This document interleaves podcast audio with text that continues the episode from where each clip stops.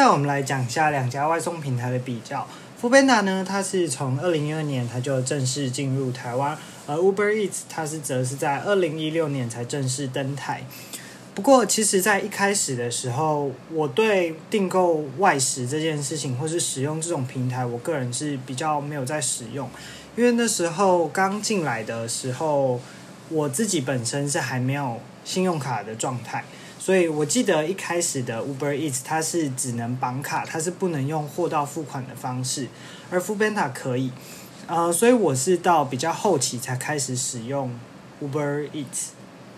哎，其实我不知道两家外就是比较大间的外送平台都这么早就有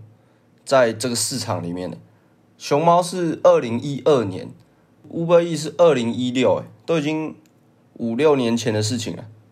对啊，可是我记得它一开始比较像一种潮流的感觉，它不像一种就是生活必需品。以前可能会觉得像 Uber Eats，我们就会马上联想到 Uber 嘛。可是因为一开始使用 Uber 的或 Uber Eats 这个人数，它比较像一种流行性的东西。然后我觉得是因为到疫情的状态下，它才会比较多人开始使用。我自己也是，现在待在台中的时候，大概每天我几乎都会叫。我记得我们一开始大一在宿舍的时候，这两家平台都已经有了，但是我们也不会半夜想吃宵夜，也不会特别点这两间我们都会。宿舍可能三十九块的麦当劳欢乐送就可以满足我们，我们一人付个二十块，或者找三个人一人付个十五块，我们都会使用麦当劳欢乐送。那时候都没有想到要用这两个平台，反而是到很后期大二大三才会，也是莫名其妙就开始用。嗯，因为我觉得这个平台的东西对台湾人来说，可能也是一种新的东西，可能过个一两年它才会比较正式、比较成熟一点。不过，其实就算它成熟，或是大家的使用率比较普及以后，它其实我个人觉得还是有蛮多问题。像我个人就是属于 Uber Eats 派的，我比较偏好喜欢用 Uber Eats。那关于你呢？我最近比较常用熊猫的，因为我有买那个熊猫的那个付费订阅，原本是四十九块吧，我记得，然后后来这个月就变九十九块。但其实那个付费订阅，你要可能两个人或是同事一起叫，或是你可能本身食量比较大一点才会比较好用。因为它的付费订阅虽然说特别商家都会有一些折扣，然后外送费也会帮你免除掉，所以你就可以挑远一点的餐厅，外送会比较贵，但是你也可以吃。但是它的限制就是在于说，它有一个最低的门槛，就是有最低消费。它可能要有一百七十九块以上，你才能够免除外送费。所以，如果你一个人吃一百八，这样也会有点多。除非你食量大一点，就会比较好用一点。因为我之前我考虑要订就是 Uber Eats 的缴月费，它一个月是缴一百二十元嘛。然后我就有问就是有订购的人，然后他们就说你需要每单满一九九。一开始他们都跟我说，其实这样比较划算。然后。可是那个是要像你讲，就是很多人一起订，所以我觉得这是两家店如果使用月费可能会是一样的地方。我一个人一餐就吃两百块，对我自己来说可能有点多，所以多人好像还是比较好一点。哦，对啊，而且就是我会另外一个我比较喜欢 Uber Eats 的原因是，我觉得它的定位跟时间都很准，就是我的定位它输入以后，它不会再自己跑掉。或是上面显示大概再过个三十分钟，然后如果有提早，它又会再显示十五分钟，然后它会很准时、很准时的就在那个时间内送来给我，所以我会比较好抓时间。可是像 f o o Panda 大部分都有延迟的现象。哦，对啊，每一次我叫 f o o Panda，它的定位跟时间都会不一样。像有时候我打游戏打到一半，我刚才明明上一秒才看那个熊猫还离我超远。下一秒他就打电话来跟我说他送到，然后我打游戏电话来了，我就超级生气。而且我觉得外送员的素质，我不知道这到底是不是可能幸存者优势，就是我只会记得外送员素质特别差的时候，像是有时候熊猫的外送员素质就特别差。我自己就遇过一个是，那时候我电话接起来，我是很有礼貌的，喂你好这样，然后他就说东西到了，然后他就挂我电话，我就会觉得。你可以多花个一两秒钟有礼貌一点。如果你真的都已经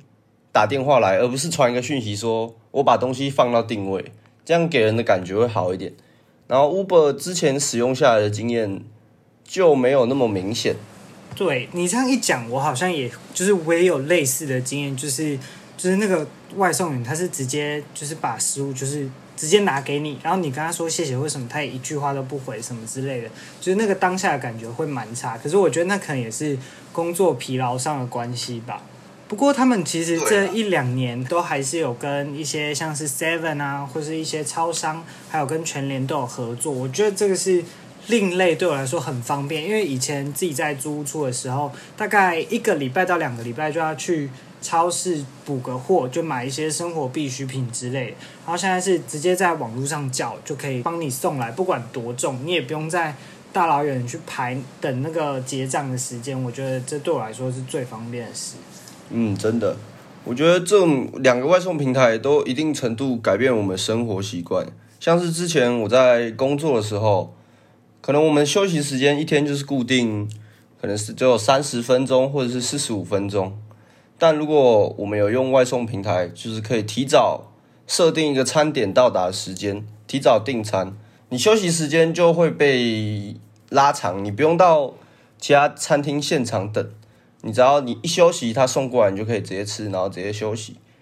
这也蛮好的。对啊，节省了蛮多时间。那关于你有遇过什么比较乌龙的？订餐，或是就是可能像是他送错餐啊，或是多付款多刷之类的经验吗？那就又要提到 Uber 跟熊猫的差异了。Uber 的送餐速度真的很稳，每一次都是在指定时间内就会到达，上面写的时间也不太会有误差。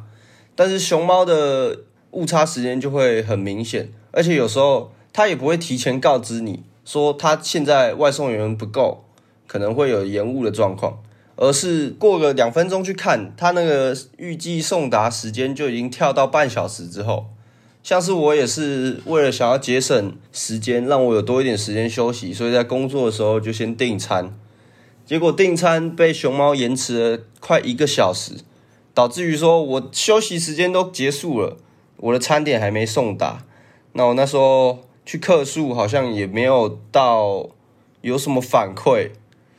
等于熊猫客诉平台好像也没有做的比 Uber 那么贴心。因为我上一次我有遇过一个就是蛮奇怪的状况，我忽然就是半夜十点多十一点，我想吃宵夜，然后我点开 f o o Panda，然后它每一家都跟我显示说距离太远不能外送，然后明明有几家就是离我两条街的地方，那不可能不能外送，然后他就全部都跟我说你的距离太远不能外送，所以。我已经就是重新更新，然后我也重新试了四五次，然后全部都不行。后来我就问客服，就客服也大概拖了一两个小时才给我，所以那时候就是已经过了可能十二点一点，他才回复我。我想说算了，那就不要订。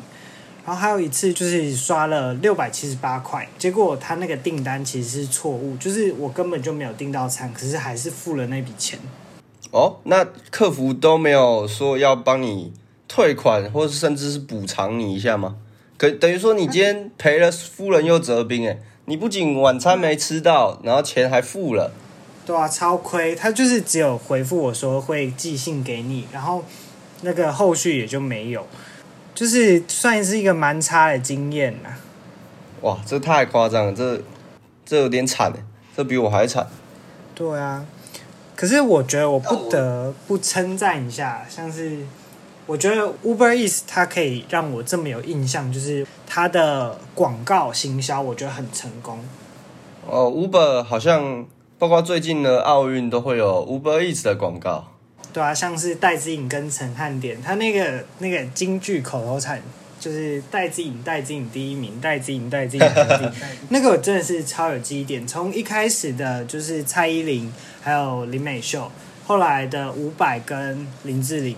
就是以这种高反差，然后来让大家记得。相对来说，像是 Fu Panda，它就是以比较多像是跟网络的 YouTuber 合作，像他之前有跟 Hook 他们合作，它的流量一样会偏高。可是我对 Uber Eats 的记忆点就会比较高一点点。哦，熊猫的广告基本上都是各个外送员吧？他们的外送员就是一个活招牌啊。每次红绿灯路口总会有个两三台熊猫，穿着一个粉色，非常显眼。他们很一致诶，他们好像就是他们是有规定，呃，也不是规定，他们好像是类似他一种公司制度，就是如果你有穿他们的制服的话，他每单就可以多五块钱，就是你有用他的保温箱啊、安全帽啊，还有他的臂章，因为它等于算是一个免费在打广告的一个活招牌的概念。所以其实蛮多人，他们还是会愿意穿整个套装，而 Uber E 就没有这部分的东西哦，像之前其实也有蛮多朋友有做过像是外送员的经验，然后我们大学同学就有啊。对，我们大学同学就有做一个是外送员，他其实也蛮多蛮多故事可以分享。像是我记得他有跟我说过，他有一天送了大概五六碗的面。他好像是三商巧福，三商巧福的外送，他送了五六百块，大概三四碗、四五碗的牛肉面啊，什么什么麻酱面之类的。然后结果客人照指定时间也也都一直没有过来领餐，因为那一单可能是已经付过钱了，但是没有指定位置，也没有说要不要来领餐。然后 Uber 或熊猫可能都有一个最长的等待时间吧，算是保护一下外送员。他们可能最长等待个五分钟、十分钟，如果客人都没有回复的话，他们就有权利可以直接离开，然后那个餐点也是可以自己带走，所以他就把这个餐点带回来，我们全家就一起吃了一个免费的三商巧福。但我不知道这个事情到底是不是正常的，我只知道他跟我说客人付了钱没有来取，然后我们就吃了。所以如果这个是错的，这个不行的话，拜托不要骂我。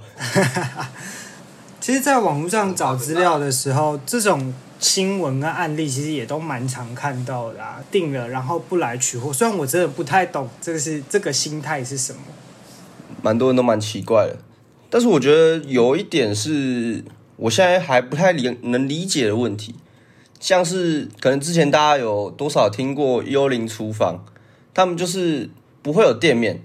他们只会有一个厨房，但那个厨房就不用对外公开。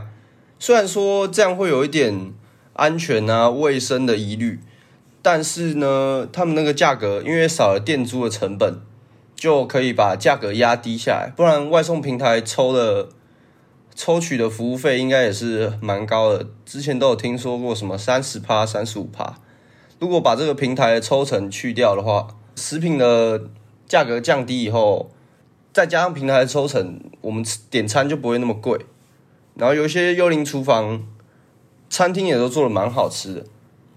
我最近就有在找到一间幽灵厨房，因为我订了他们家的冻饭，我觉得真的很好吃，而且又离我家很近。有一天我下没下雨的时候，我就想自己走去买，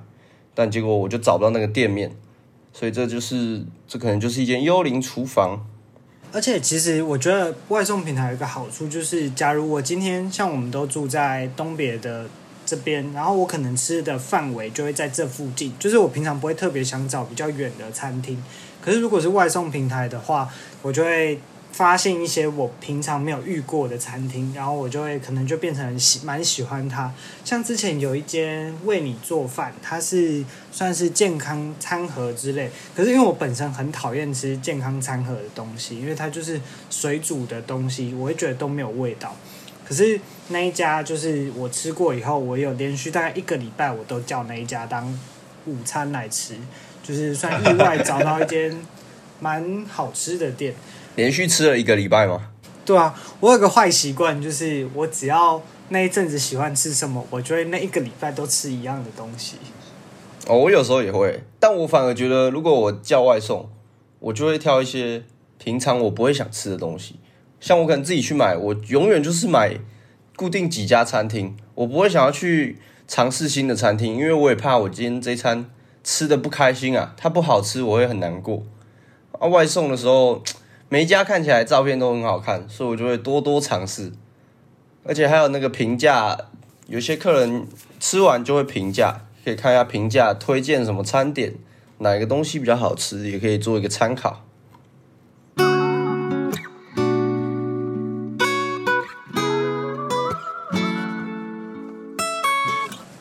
刚我们前面有提到，就是我们有蛮多大学朋友，他们都有做过外送平台的工作，然后其实就有分别在做这次报告的时候，我们就有看到，就是询问了两个，一个是做 f o o Panda，一个是做 Uber Eats，我们就稍微问了一下他们对两间平台上的比较，跟他们在工作上的心得。Uber 的入门门槛是一千块，就会有一个保温箱。然后熊猫的话要两千块，就是里面会有制服、保温箱、还有杯架以及熊猫的外套。然后安全帽的话没有问到，不过安全帽也是蛮常见，那个粉红色安全帽。然后他们两间都会需要有良民证才能做这个工作，都要到可能乡镇市区公所申请良民证。而其实他们的就是一般收入之外呢，它其实像是他们都有不同程度的补贴。Uber Eats 它就会有行程费用的补贴啊，它如果是外送地区，它爆单或是车流量过大，还有自动加成的奖励，它会以倍率是一点一到一点八做计算，然后还有即时加成，就是如果它的地图上从浅色到深色，然后它不同的价格会加五到四十元。区域加成奖励，像是不定时会有加成奖励的板桥、台北、中和也会有一定的加单的奖励之类的。然后它的趟次奖励分为两个周期，一到三是一个档期，五到日是一个档期。它会统计那个趟次，然后大家会好奇说，为什么没有礼拜四呢？因为礼拜四它其实是没有算趟次的，基本上就是算公休日之类的。可是因为它就是没有算趟次，所以它在外送的奖励呢，它是整倍倍率最高的一天，所以其实蛮多人可能也会选择在礼拜四这天多跑一些单。哦，我们这些没有送过外送的人，可能都不会了解这些小细节。还有，我有听到说，就是 Uber 的话会比较适合做兼职，因为它的自由度非常的高。你想要今天想要上线，想要跑一下单就可以跑。啊，你也可以跑一单，然后就下线，只要你开心就可以，所以自由度算是相当的高。然后熊猫的话，相对来说比较适合全职工作一点，因为它会帮你安排一个固定的上班时段，你可以前一天预约时段，如果抢到好的时段，那你那一天就可以赚比较多的钱。对，可是就相对来说，可能也比较不自由，就是你得按照那个排班的顺序。的时间来跑，而且它是不管你的距离多远，就是假如你那个时段有上班有接到单，你就得要跑。哦，对然后呢，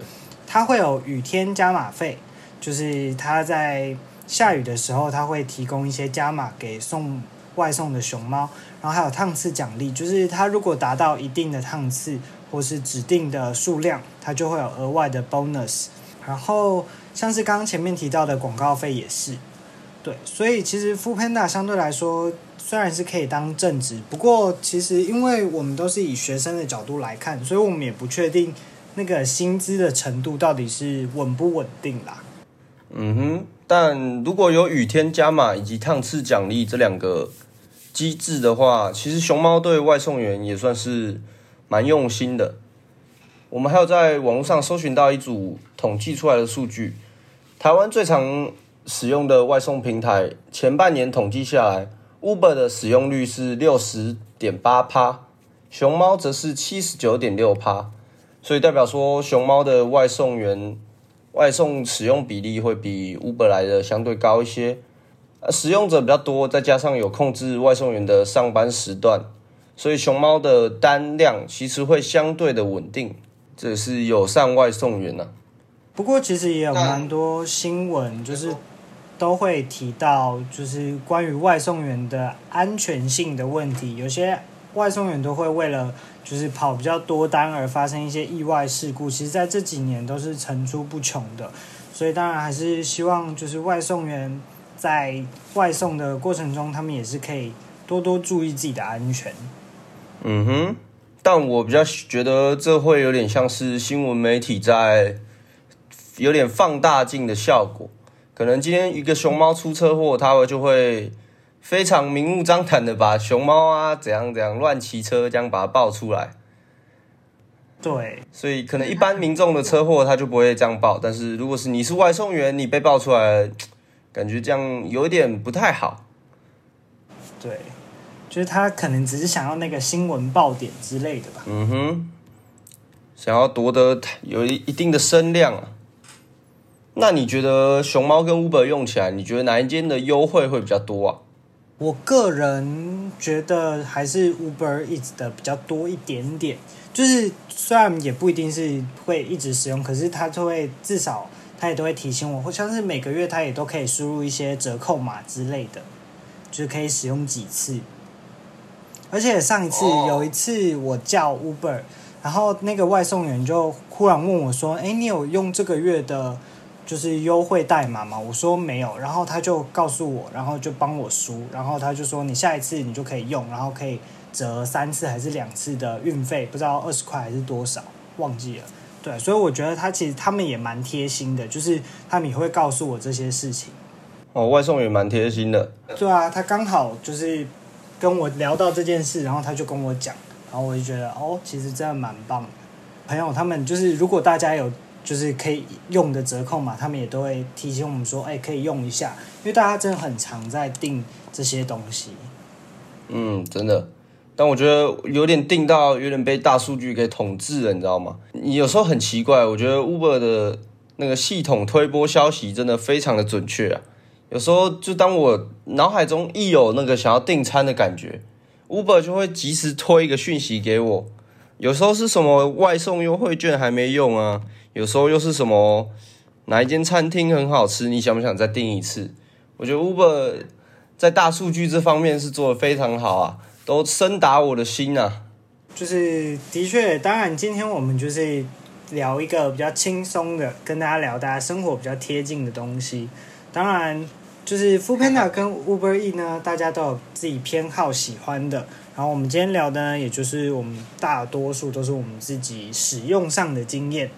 那如果大家有使用上的经验，有遇到什么比较窘迫的事情，或是可能哪一间真的比较好用，也可以跟我们分享。或是如果你有一些比较特别的经验，也欢迎在底下跟我们留言告诉我们。好，那我们今天的节目就到这边。好，我们下一拜见喽，拜拜，拜拜。